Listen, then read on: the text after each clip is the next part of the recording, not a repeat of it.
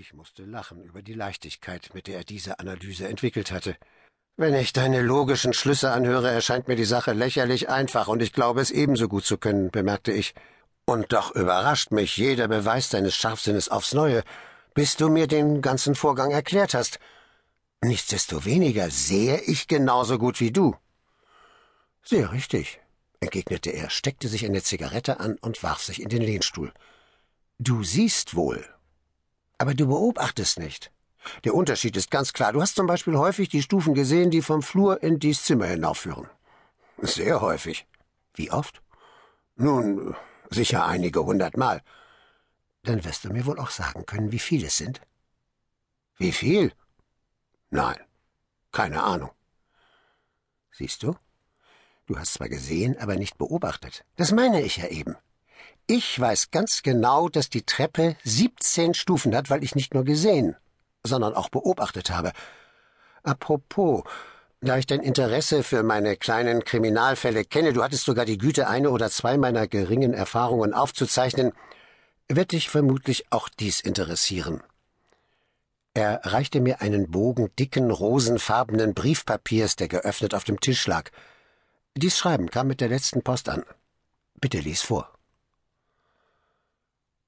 Der Brief, der weder Datum noch Unterschrift und Adresse trug, lautete Ein Gentleman, der Sie in einer sehr bedeutungsvollen Angelegenheit zu sprechen wünscht, wird Sie heute Abend um Viertel vor acht aufsuchen. Die Dienste, die Sie unlängst einem regierenden europäischen Hause erwiesen haben, gezeigt, dass man Ihnen Dinge von allerhöchster Wichtigkeit anvertrauen kann. Dies Urteil wurde uns von allen Seiten bestätigt. Bitte also zur bezeichneten Zeit zu Hause zu sein und es nicht falsch zu deuten, wenn Ihr Besucher eine Maske trägt. Das ist ja höchst geheimnisvoll, bemerkte ich. Kannst du dir das erklären? Bis jetzt habe ich noch keine Anhaltspunkte. Es ist aber ein kapitaler Fehler, ohne solche Anhaltspunkte Hypothesen aufzustellen. Unmerklich kommt man so der Theorie zuliebe zum Konstruieren von Fakten, statt es umgekehrt zu machen. Doch was schließt du aus dem Brief selbst? Ich prüfte sorgfältig Schrift und Papier. Der Schreiber lebt augenscheinlich in guten Verhältnissen, meinte ich, bemüht, das Verfahren meines Freundes so getreu wie möglich zu kopieren. Das Papier ist sicher kostspielig, es ist ganz besonders stark und steif. Ganz richtig. Auf keinen Fall ist es ein englisches Fabrikat. Halte es mal gegen das Licht. Ich tat es und sah links als Wasserzeichen ein E und ein C und auf der rechten Seite ein fremdartig aussehendes Wappen in das Papier gestempelt. Nun, was schließt du daraus?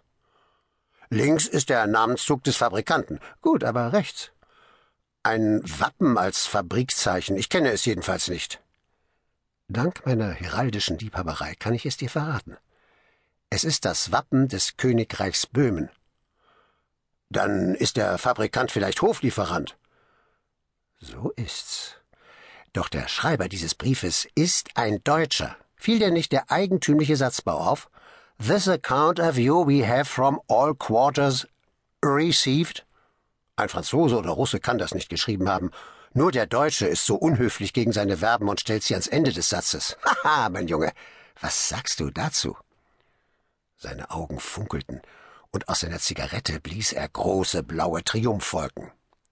Nun müssen wir noch herausfinden, was dieser Deutsche wünscht, der auf diesem fremdartigen Papier schreibt und es vorzieht, sich maskiert vorzustellen. Wenn ich nicht irre, kommt er jetzt selbst, um den Schleier des Geheimnisses zu lüften. Der scharfe Ton vom Pferdehufen und das knirschende Geräusch von Rädern ließ sich hören, dann wurde stark an der Glocke gezogen. Holmes pfiff. Das klingt ja, als wären es zwei Pferde. Er blickte aus dem Fenster.